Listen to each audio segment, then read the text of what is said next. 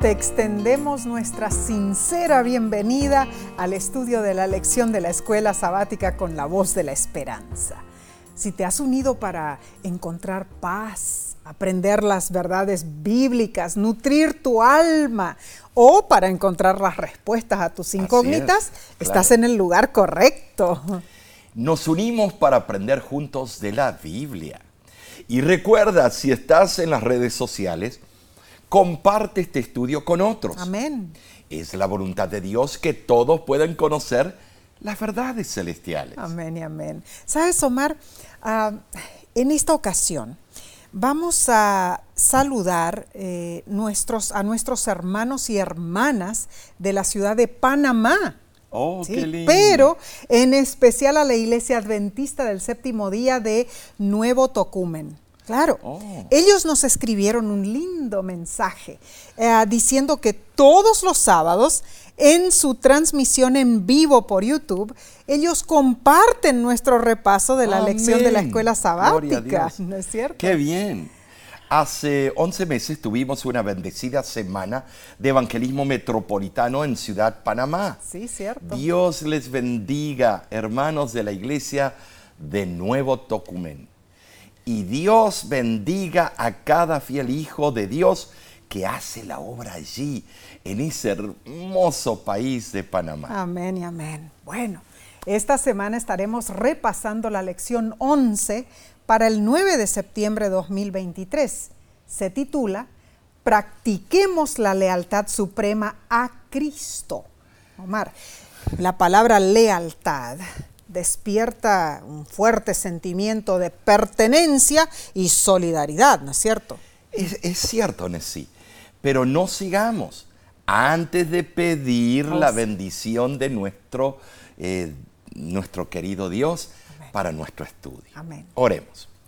Padre que moras en los cielos, ahora ponemos todo nuestro esfuerzo y disposición en tus manos para que nos uses en este estudio de la lección, para que salga avante las ideas que nos quieres presentar. Y esto lo pedimos en el nombre de Cristo Jesús, tu Hijo amado. Amén. Amén. Bueno, el texto de esta semana está en Efesios 6:9 y dice, y vosotros, amos, haced con ellos lo mismo, dejando las amenazas, sabiendo que el Señor de ellos y vuestro está en los cielos y que para Él no hay acepción de personas. Menos mal que aclara eh, este punto, porque el tema de hoy es muy controversial. Cierto. La lección nos cuenta que un artefacto en el Museo de la Biblia en Washington, D.C., atrae mucha atención. Sí. Es una Biblia que fue abreviada, diseñada para enseñar lo esencial a los esclavos, mientras se eliminaba cualquier pasaje que incitara a la rebelión de los esclavos. Uh, Qué, qué increíble. ¿eh? Estuvimos en ese museo el año pasado Cierto. y vimos esa Biblia que fue publicada en el año 1808. wow.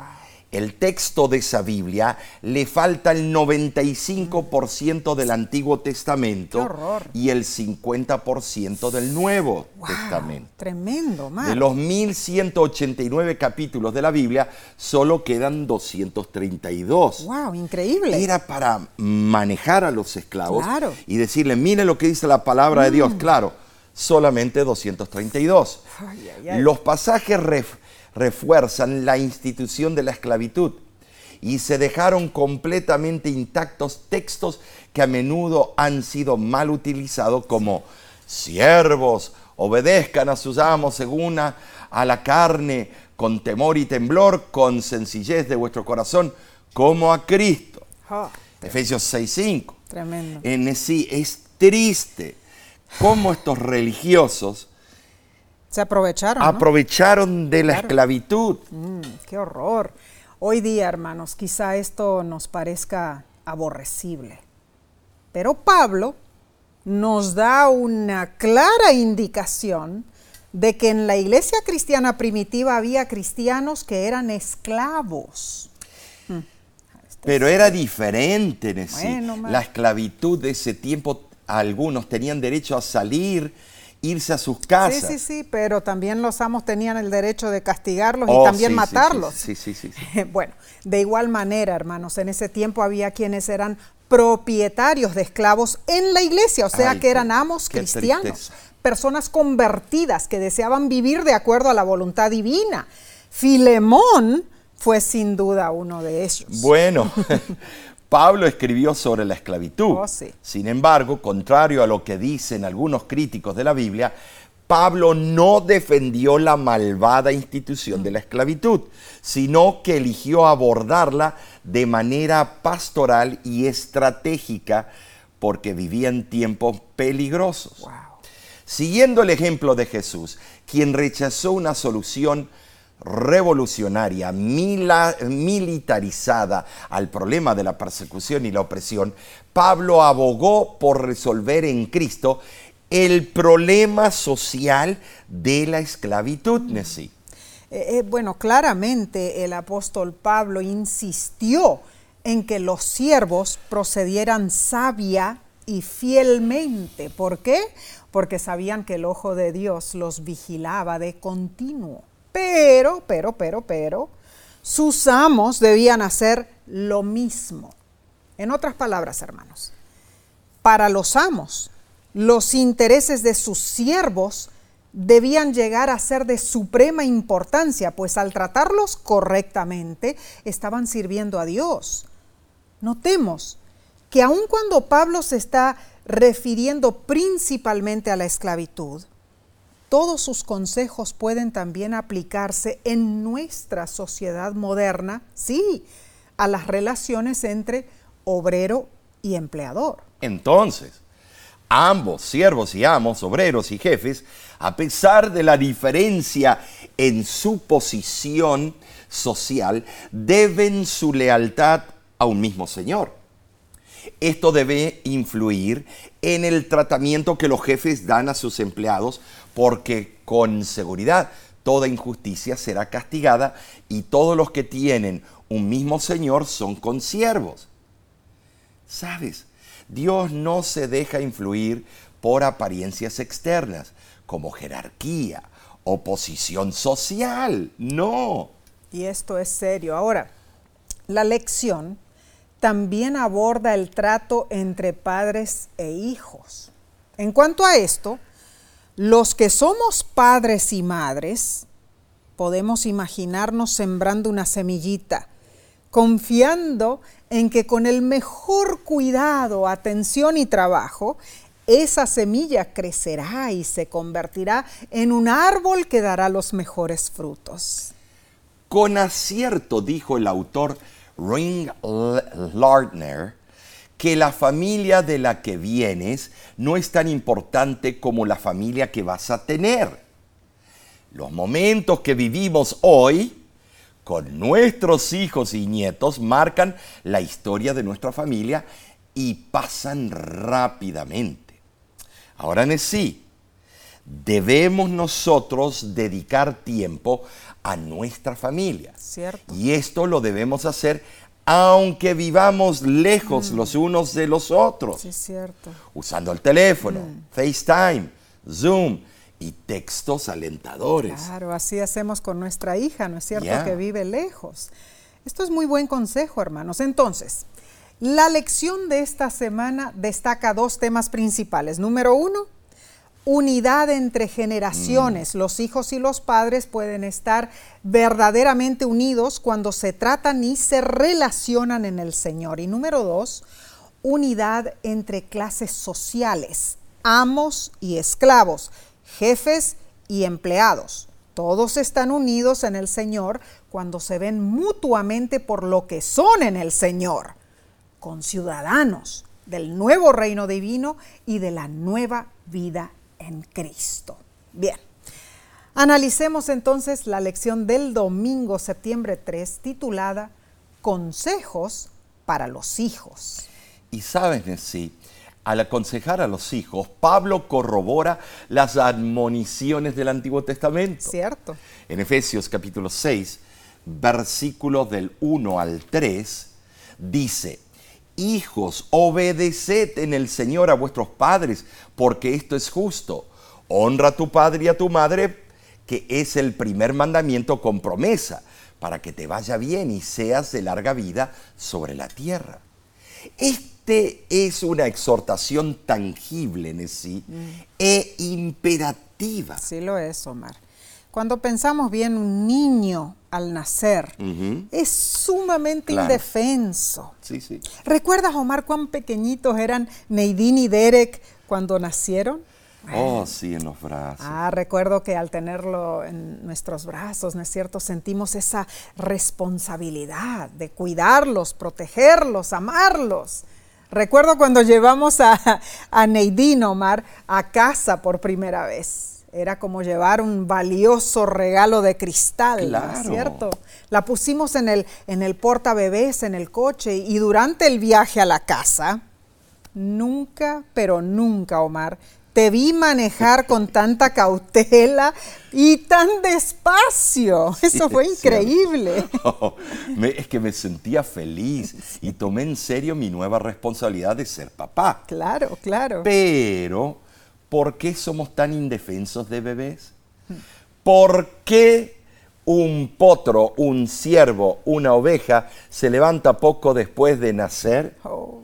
Nuestros bebés necesitan innumerables estímulos, estímulos eh, por parte de los padres para caminar, para hablar. Es cierto, es eh, cierto. Un bebé para sonreírse. Un bebé tarda dos meses en levantar su cabecita sin ayuda. Seis meses más o menos para sentarse. Unos 12 meses para dar los primeros pasos y más aún, unos 20 años, Omar, de supervisión para que nuestro hijo o nuestra hija sea apto para navegar solo. Sin embargo, hermanos, todo esto fue diseñado por Dios. ¿Cuán cierto esto, no sí? Para apreciar el consejo paulino a los hijos, debemos imaginar las iglesias cristianas de Éfeso. Eh, debemos hacerlo. La palabra hijos en el griego, eh, tatekna, podía referirse a un amplio rango de edades algo más general. En la tradición griega los hijos permanecían bajo la autoridad del padre hasta que éste cumpliera 60 años. Tremendo grandulote. Ahora, en la tradición romana los hijos obedecían la autoridad paterna hasta su muerte. Y estas eran costumbres serias, mis hermanos. Ahora, el consejo paulino concierne a niños pequeños más bien. Sí, los que están bajo el entrenamiento de sus padres, pero que son lo suficientemente grandes como para entender. Pablo exhortó a los niños cristianos a obedecer a sus padres en el Señor. Claramente, un hijo desobediente a sus padres desobedece también a Dios, el quinto mandamiento. Ah, la obediencia. La palabra no suena agradable para algunos oídos modernos, pero en sí, a los que la consideran como una imposición, se hacen responsables por el alarmante aumento de delincuencia juvenil en nuestro mundo. Triste pero cierto, Mar. Se deja ese punto de referencia, punto de apoyo, mm. que es los consejos bíblicos. Disciplina, obediencia. Pablo establece que los hijos deben obedecer por principio, no por necesidad. Claro. O sea, la obediencia es justa porque Dios la ordena. Y los padres tienen derecho a ella y es para el bien de los hijos. Ahora, hermano. En las relaciones humanas, la vigencia de la ley es esencial. De otra manera, solo existiría el caos y la anarquía. Las tristes familias donde los padres no ejercen el debido control confirman que la obediencia es justa cuando es exigida de acuerdo con la ley de Dios. Y recordemos algo, hermano que es menester obedecer a ambos padres. No se debe estimar más a un progenitor que al otro. Los jovencitos obedientes respetan a los mayores, confían en la palabra y el juicio de sus padres y son leales a la estabilidad y el nombre de la familia. Mm, es que obedecer a los padres corresponde con el primero y único mandamiento del decálogo que incluye una promesa específica. Los hijos son bendecidos cuando aprenden a obedecer a sus padres y toda la familia es feliz cuando aprende a obedecer a Dios. La promesa del quinto mandamiento es para que tus días se alarguen en la tierra que Jehová tu Dios te da. La vida es un don de Dios, hermanos. Y una, una existencia larga y feliz junto con la promesa de vida eterna es una bendición. Ahora, obedecer en el Señor es una obediencia que se produce al estar en Cristo. Esto indica limitaciones inherentes en las órdenes que los padres o madres dan a sus hijos, pues deben armonizar con la voluntad del que está sentado en el trono, Dios mismo. Saben si los padres, los padres como tú y yo, deben responsabilizarse por cualquier desviación moral en que pueda incurrir su niño y deberán usar la disciplina. oh, esto es bravo. Desviación moral, que la sociedad ya no llama desviación moral. Mm.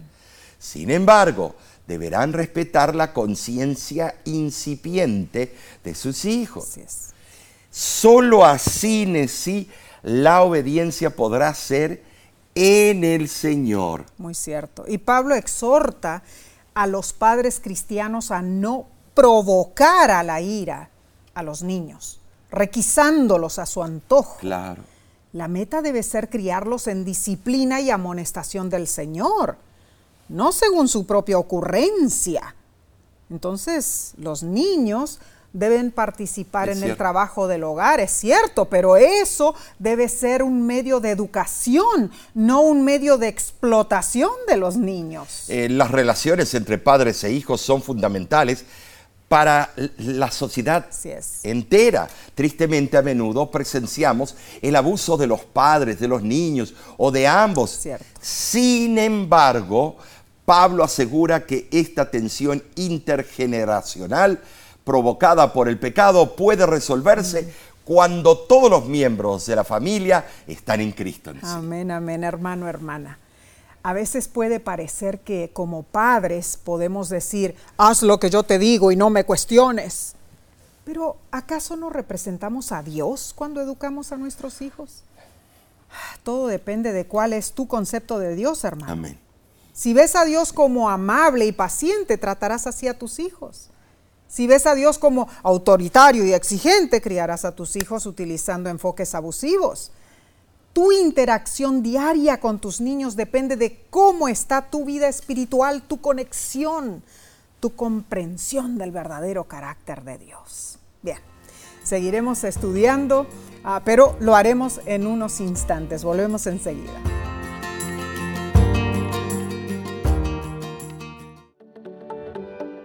En nuestra aplicación puedes encontrar más contenido como este que te ayudará en tu vida espiritual.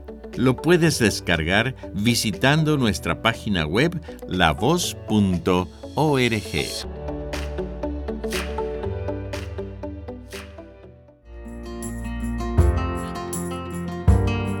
Nos alegra que nos acompañes. Somos privilegiados de llamar a Dios Padre pero cuánto valoramos esta verdad y cómo debería alertarnos en cuanto a nuestro papel como padres. Analicemos la lección del lunes 4 de septiembre titulada Consejos para los padres. Bueno, Pablo exhorta a los hijos a obedecer y nos aconseja no irritar a nuestros hijos. Así es. O sea, una venida que va y viene. Efesios 6:4 dice, y vosotros padres no provoquéis a ir a vuestros hijos, sino criados en disciplina y amonestación del Señor. Y Colosenses 3:21 dice, padres no exasperéis a vuestros hijos para que no se desalienten. El consejo es para padres y madres. Así es.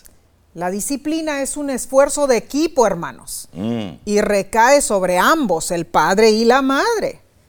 Pero necesitamos velar por la parte final de Colosenses 3:21, que no debemos exasperar a nuestros hijos.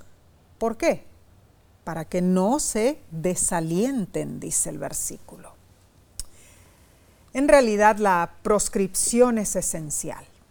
La obediencia que se pide de los hijos debe descansar sobre una base moral, colmada de amor. Eso es muy importante. En los días de Pablo, los padres tenían pleno poder legal sobre sus hijos, quienes eran considerados su propiedad. Los padres tenían derecho a infligir castigos violentos a sus hijos, incluso la muerte. El poder de un padre sobre sus hijos excedía la autoridad de un amo sobre sus esclavos. Claramente Pablo no respalda ese poder, más bien remodela audazmente las relaciones familiares. Y recordemos que cuando esto fue escrito, era el tiempo de Nerón, aquel que había asesinado a su propia madre. En el contexto de la lealtad a Cristo, Pablo invita a los padres cristianos a repensar la manera que usan su poder, pues los hijos que son provocados a la ira no estarán dispuestos a aceptar la disciplina y amonestación del Señor.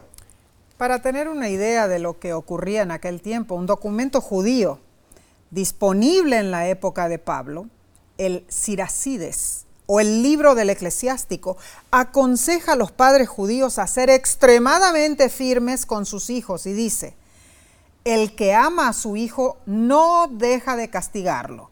Sé blando con tu hijo y te hará temblar. Bromea con él y te hará llorar.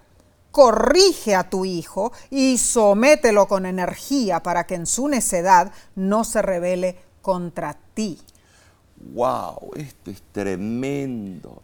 Pero Pablo usa un tono muy diferente, estimado.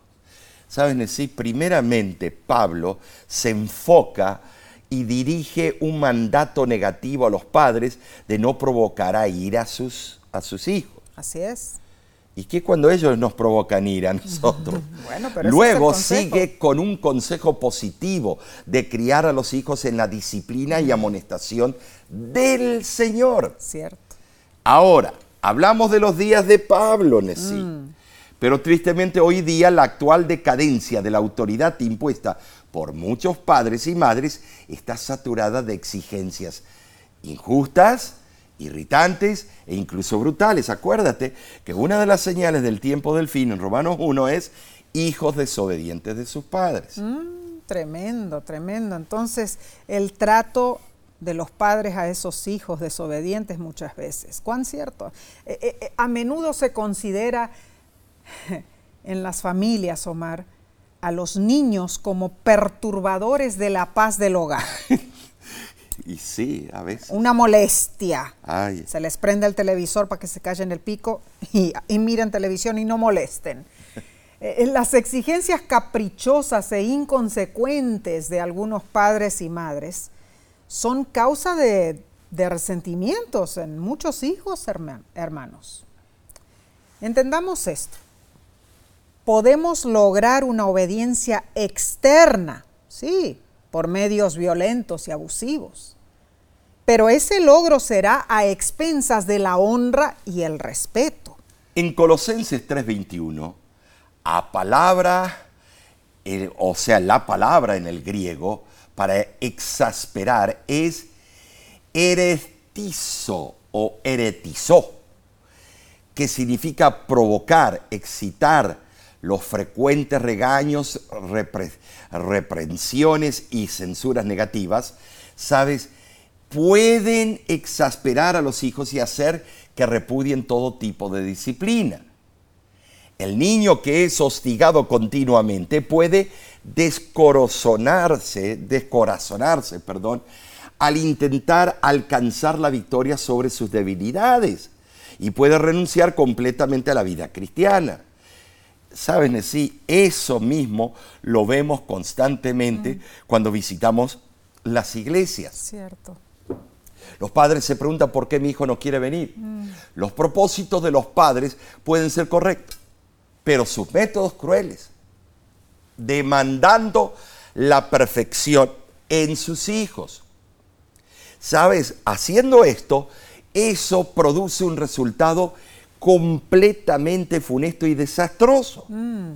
El consejo bíblico, hermanos, eh, eh, la disciplina, el castigo y la instrucción de Dios son manifestaciones de su amor. Apocalipsis 3:19. Así debe ser en nuestro caso como padres y madres. Así es. En el griego, noutesía significa amonestación, admonición, corrección. Este vocablo implica instrucción o disciplina que se transforma o que se transmite en forma de advertencia. O sea, la, la, amonestación es adecuada en cualquier sistema educativo y puede utilizarse con varios propósitos. La admonición en sí incentiva al niño cuando él está en lo correcto y lo pone sobre aviso cuando se equivoca. Eh, muy buenos pensamientos. Seguro. Ahora, algunos educadores sugieren que se debiera dejar que el niño forme sus propias ideas y convicciones religiosas, que es impropio imponérselas en la infancia. Ay, ay. Esto es un grave error para mí. Sí, lo veo que padres jóvenes hacen esto y no se dan cuenta lo que van a cosechar. Tremendo. Sin embargo, este argumento es, eh, yo, yo te digo, es falaz en todos los sentidos de la palabra y puede ser contraproductivo, haciendo que el niño crezca sin el conocimiento de Dios. Bueno, Omar, lo cierto es que si nosotros, los padres y madres, no instruimos a nuestros niños en la verdad bíblica, alguien los instruirá en el error. Y sabemos quién es. Oh, oh, el enemigo se asegurará de eso, hermanos. En esto no hay término medio. Claro, no lo de hay. ninguna manera. Ahora, claramente, para que nuestros hijos crezcan en el temor del Señor, la disciplina y amonestación dadas por los padres debe provenir de Dios y tener su aprobación. Amén. Cada padre, cada madre ocupa un lugar sagrado de compromiso frente a sus hijos, lo cual constituye una importantísima responsabilidad. Oh, la verdad que es importante. Claro. La sierva del Señor en el libro Conducción del Niño, página 242, aconseja, Padres y madres, en el hogar debéis representar el carácter de Dios. Habéis de requerir obediencia, no con una tormenta de palabras, sino en una forma bondadosa y amante. Sed amables en el hogar. Restringid toda palabra que pudiera despertar una mala reacción. En la palabra de Dios no se autoriza la severidad paternal ni la opresión, así como tampoco la desobediencia filial. En la vida familiar y en el gobierno de las naciones, la ley de Dios fluye de un corazón de infinito amor, hermanos. Que Dios nos ayude a ser padres y madres amorosos, sabios, que sepamos dar la disciplina. Bien, pasemos, Omar, a la lección del martes 5 de septiembre titulada La esclavitud en las escrituras y la historia. Este es un tema que toca muchas teclas sensibles, Oh, sí. Nessie. Es sorprendente que el apóstol Pablo haya abordado esta temática. Mm. Yo la hubiera pasado por alto. es difícil imaginarnos a un esclavo cristiano y su amo cristiano sentados juntos en las iglesias de Éfeso. Sí lo es. Pero esa era la realidad. Oh, bueno, leamos Efesios 6 del 5 al 9 y dice, siervos, obedeced a vuestros amos terrenales con temor y temblor, con sencillez de vuestro corazón, como a Cristo, no sirviendo al ojo como lo que quieren los que quieren agradar a los hombres, sino como siervos de Cristo, de corazón haciendo la voluntad de Dios, sirviendo de buena voluntad, como al Señor y no a los hombres, sabiendo que el bien que cada uno hiciere, ese recibirá del Señor, sea siervo o sea libre. Y vosotros, amos, haced con ellos lo mismo, dejando las amenazas, sabiendo que el Señor de ellos y vuestro está en los cielos y que para Él no hay acepción de personas. Claramente, no solo los paganos, sino también vemos que los cristianos de la iglesia primitiva practicaban algún tipo de esclavitud. Mm, era algo característico de esa época. Sí lo era. Ahora, la esclavitud en el mundo greco-romano difería de la versión posterior en el Nuevo Mundo porque no se centraba en un solo grupo étnico. En verdad, a los esclavos domésticos en las zonas urbanizadas a veces se les ofrecían oportunidades de educación e incluso podían trabajar como arquitectos, médicos y filósofos. Por lo cierto, aunque millares de seres humanos vivieron como esclavos toda su vida, a veces en la cultura greco-romana la libertad era concedida a ciertos esclavos después de un periodo limitado de servicio. Ahora notemos que en ninguna parte de la Biblia se condena específicamente esa práctica antinatural de la esclavitud. Triste, pero cierto. Aunque tanto en el Antiguo Testamento como en el Nuevo Testamento se enuncian principios que con el tiempo lograron erradicar la esclavitud. Pero la realidad es que en muchas partes del mundo y en las zonas más cristianas se ha practicado la esclavitud y aún más la justifican con la Biblia. Esto vemos en el cinturón de la Biblia en Estados Unidos, hay un racismo muy marcado. Y tristemente, la idea de superioridad sobre otras razas o culturas es aún llevada a cabo en muchos países. En verdad esto es triste. Aquí en Estados Unidos, por ejemplo, en el estado de Mississippi, recién se abolió oficialmente la esclavitud en el año 2013, hermanos, sí, en el año 2013.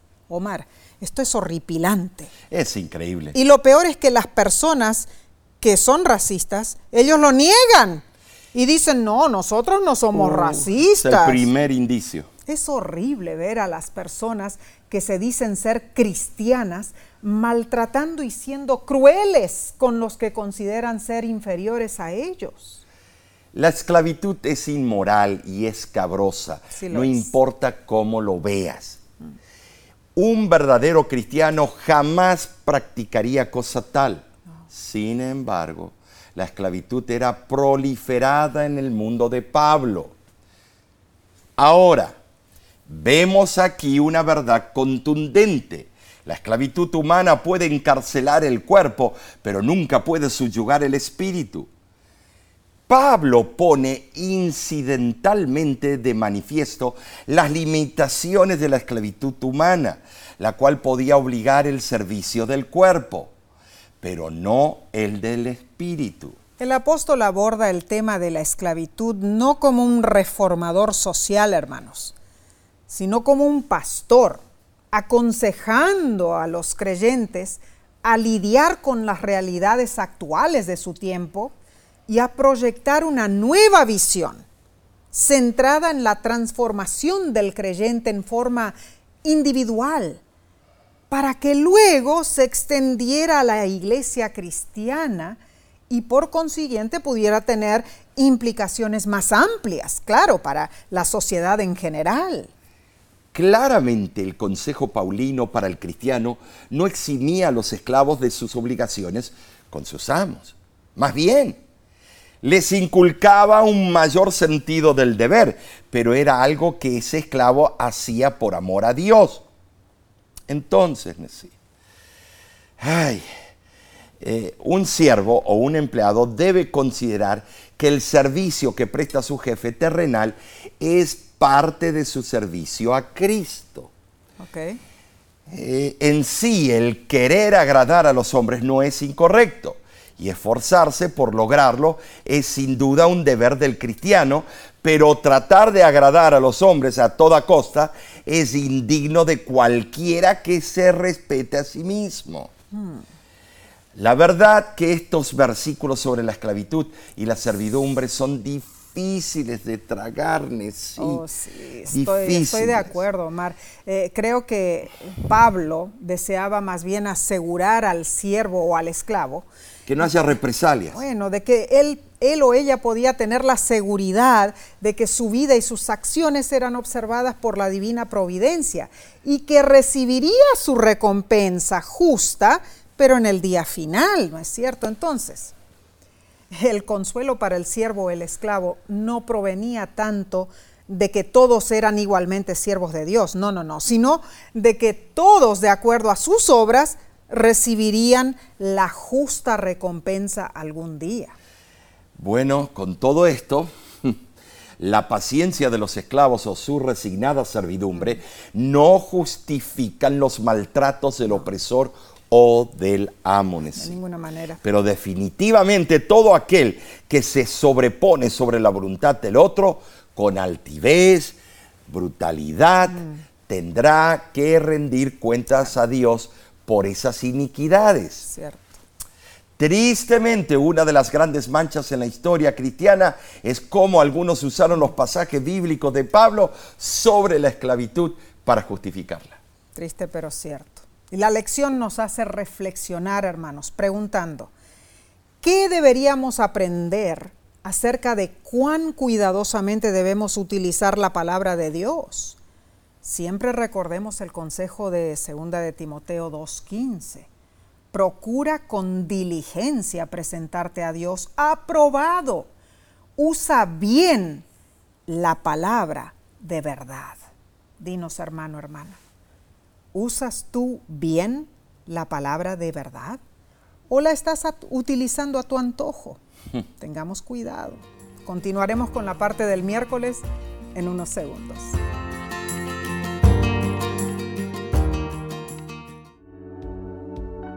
Con seguridad estás disfrutando este estudio de la escuela sabática. Te invitamos a buscarlo en formato de video por nuestro canal de YouTube. Lo puedes encontrar en youtube.com diagonal La Voz de la Esperanza.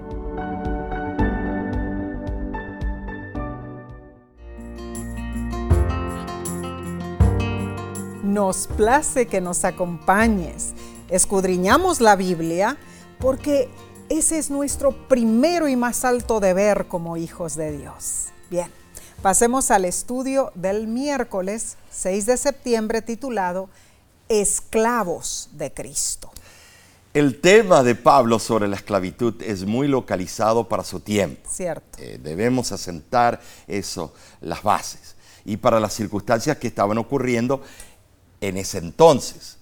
Recordemos que existía un imperio dominante llamado Roma. La esclavitud era promovida, permitida y apoyada. Oh, sí. Esa era la norma, Omar. Sí. Pero Cristo llegó al mundo y revolucionó la sociedad contemporánea de su tiempo. ¿No es cierto?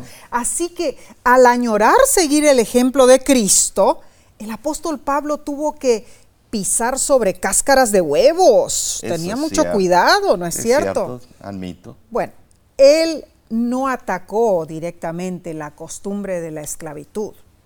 Más bien, Pablo dio pautas y consejos graduales para que el cambio viniera a su debido tiempo. Entiendo, sí, pero sin embargo, cuando se usa la terminología esclavos de Cristo, perdóname, eh, yo no puedo estar de acuerdo con tal denominación al tema pertinente. Definitivamente Cristo no esclaviza, hermanos. No. El pecado es el único que esclaviza. Así es.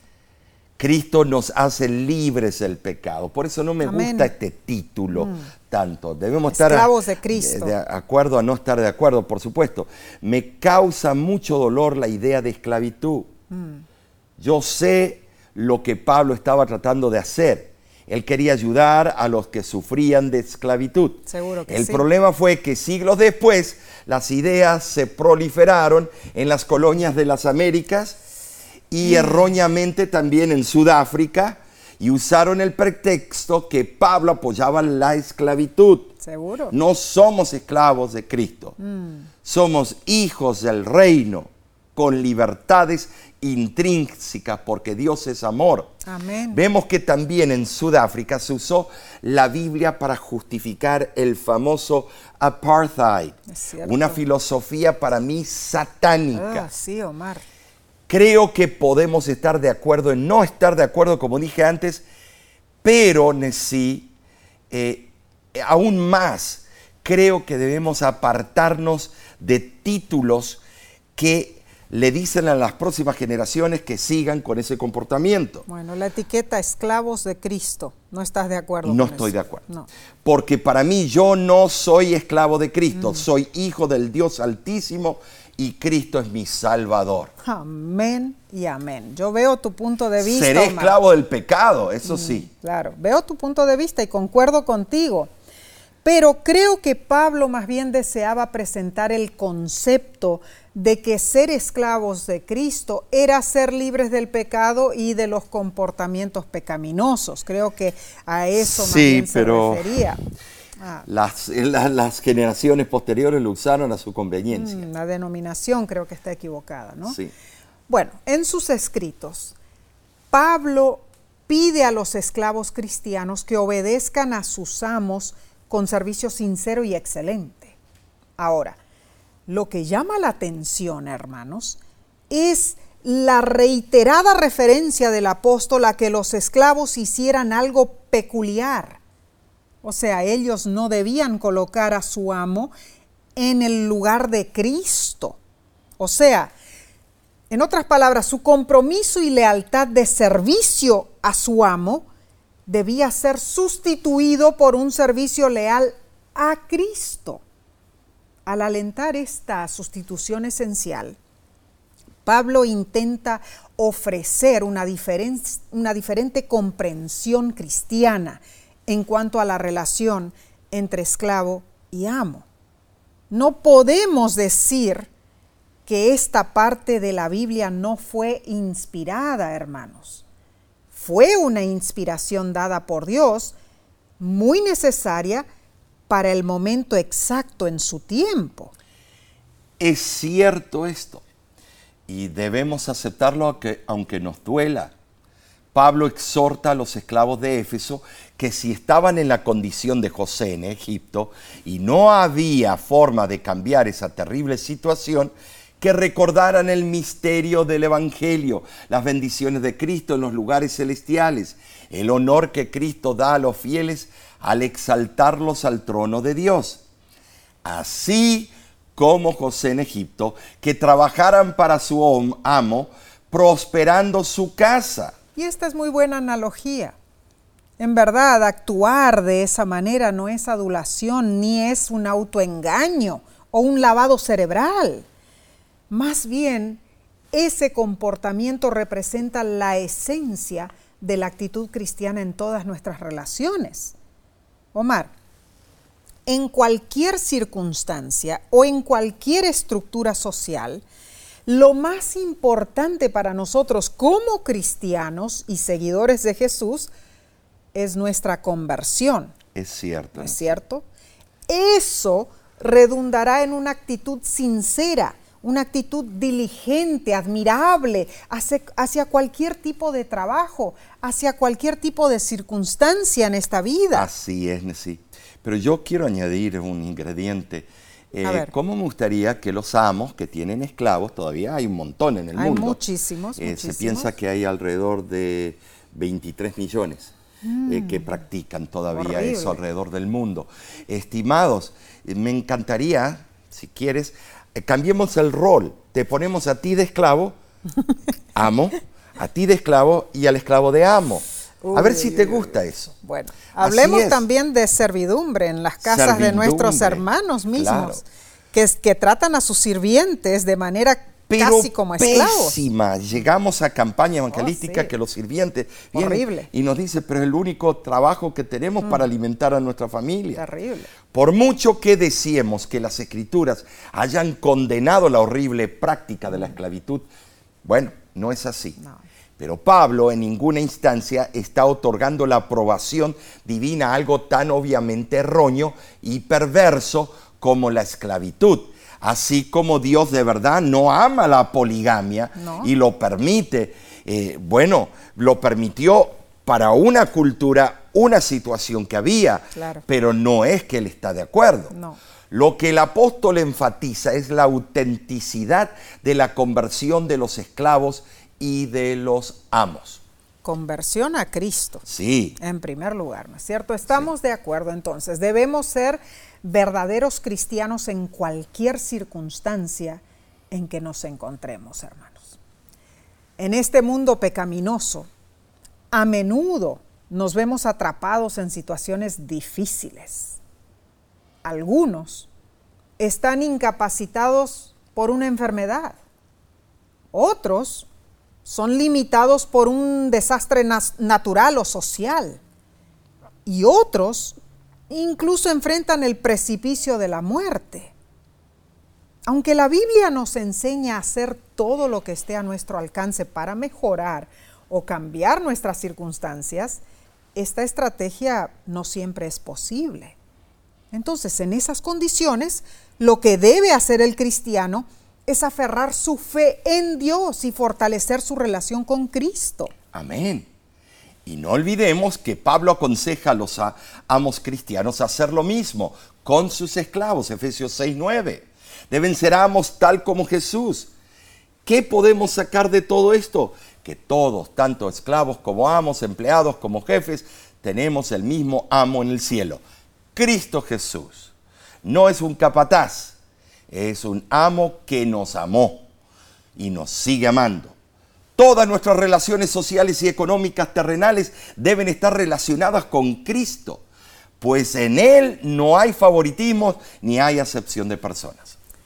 Esto es algo precioso, mis hermanos. Y Jesús dijo en Juan 15, 15, ya no os llamaré siervos, porque el siervo no sabe lo que hace su Señor, pero os he llamado amigos. Esto es algo precioso de parte de nuestro Salvador, que Él mismo no nos considera sus siervos, nos considera, nos considera sus amigos. Omar, gloria a Dios Amén. por esta maravillosa Sí, verdad. amén. No somos siervos, somos amigos de Cristo. Esta percepción del plan de Dios es lo que trae verdadero significado, propósito, felicidad, esperanza en nuestras vidas. Bien, pasemos al estudio del jueves 7 de septiembre titulado Amos que son esclavos. Pablo destaca sus recomendaciones a todos, ya sea esclavo o libre. Efesios 6:8. La palabra libre se refiere a los amos de esclavos. Esto le permite a Pablo dar sabios consejos mientras imagina a esclavos y amos presentándose en un mismo nivel o plano ante Cristo en el día del juicio final. Oh, sí, hermano, hermana. Imaginemos la siguiente dinámica. Supongamos que tú eres un amo de esclavos cristianos en el tiempo de Pablo y estás escuchando la lectura de la carta a los Efesios en la iglesia. Dinos, ¿cómo reaccionarías ante este consejo ofrecido en presencia de tus esclavos? Notemos lo que dice Efesios 9, eh, 6.9, perdón, dice, y vosotros, amos, haced con ellos lo mismo, dejando las amenazas, sabiendo que el Señor de ellos y vuestro está en los cielos y que para Él no hay acepción de personas.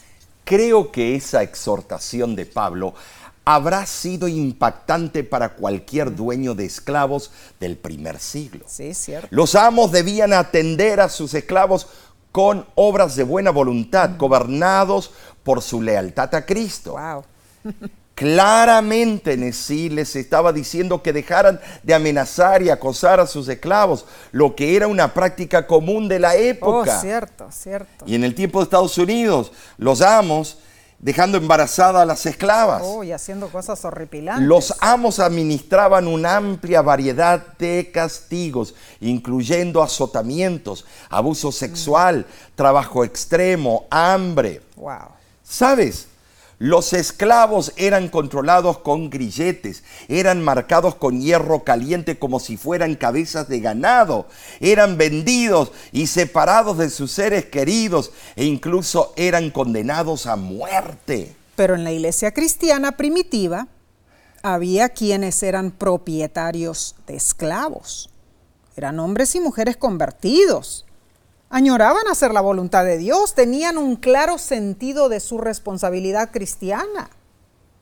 Ahora, Omar, al referirse a los deberes de los amos, Pablo no los condena por tener esclavos, pero sí les insta a tratarlos con el mismo espíritu con el que Pablo aconsejaba que los esclavos se comportaran con sus amos.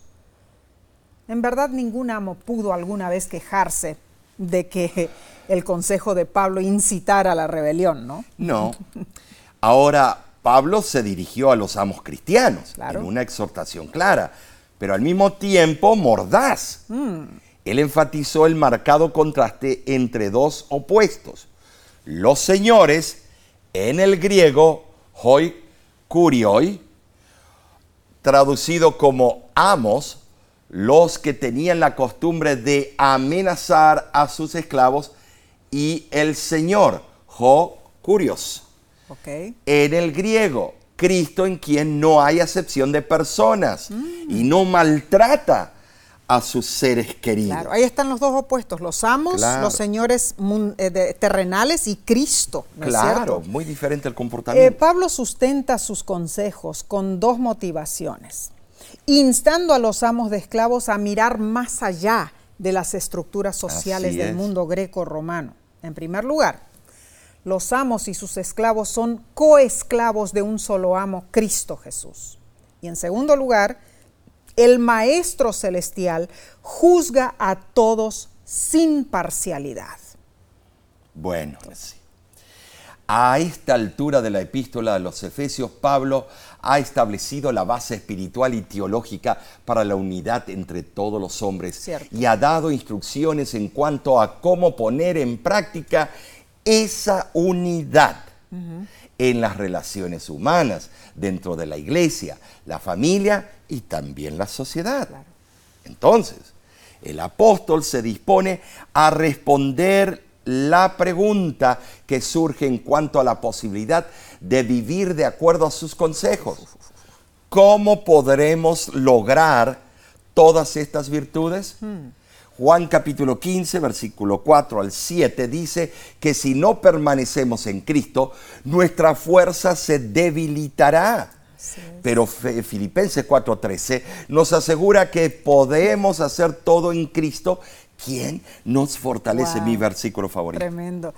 En Joyas de los Testimonios, eh, volumen 3, página 387 dice, por su vida, Cristo estableció una religión sin casta, merced a la cual judíos y paganos, libres y esclavos, quedan unidos por un vínculo fraternal de igualdad delante de Dios. ningún exclusivismo influía en sus actos no hacía ninguna diferencia entre prójimos y extraños, amigos o enemigos.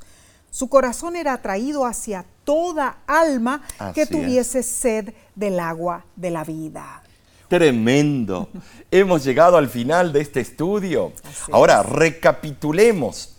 Esta semana tratamos dos temas. Número uno, el respeto de Pablo por los niños, como hermanos en la fe. Esto debe aumentar nuestra preocupación por la forma en que tratamos a los niños en nuestro mundo actual. La exhortación a los padres y madres es que consideremos nuestras responsabilidades hacia nuestros hijos. Y número dos, el consejo de Pablo a los esclavos y a los amos es muy desafiante. Sí lo es. Ah, ya que el entorno social de la esclavitud puede estar distante para muchos de nosotros y porque sabemos que la esclavitud en cualquiera de sus formas es uno de los mayores males morales de la sociedad.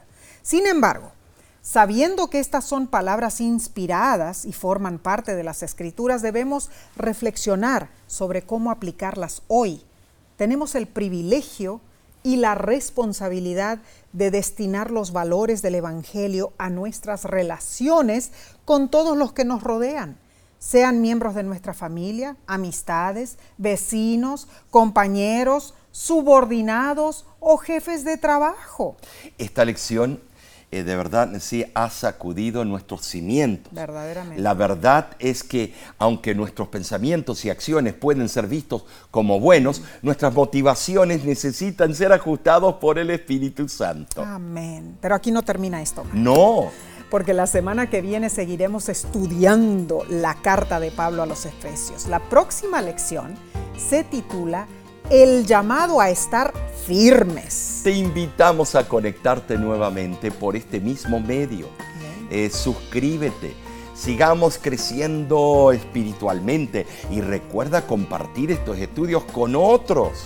Y si deseas saber más sobre el ministerio La Voz de la Esperanza, puedes visitar nuestra página lavoz.org, bajar nuestra aplicación para tu dispositivo celular, también suscribirte a nuestro canal de YouTube. Muchas gracias por tu apoyo y tus oraciones. De nuestra parte, te deseamos que Dios te bendiga y te guarde. Que Dios haga resplandecer su rostro sobre ti y tenga de ti misericordia. Dios alce sobre ti su rostro y ponga en ti.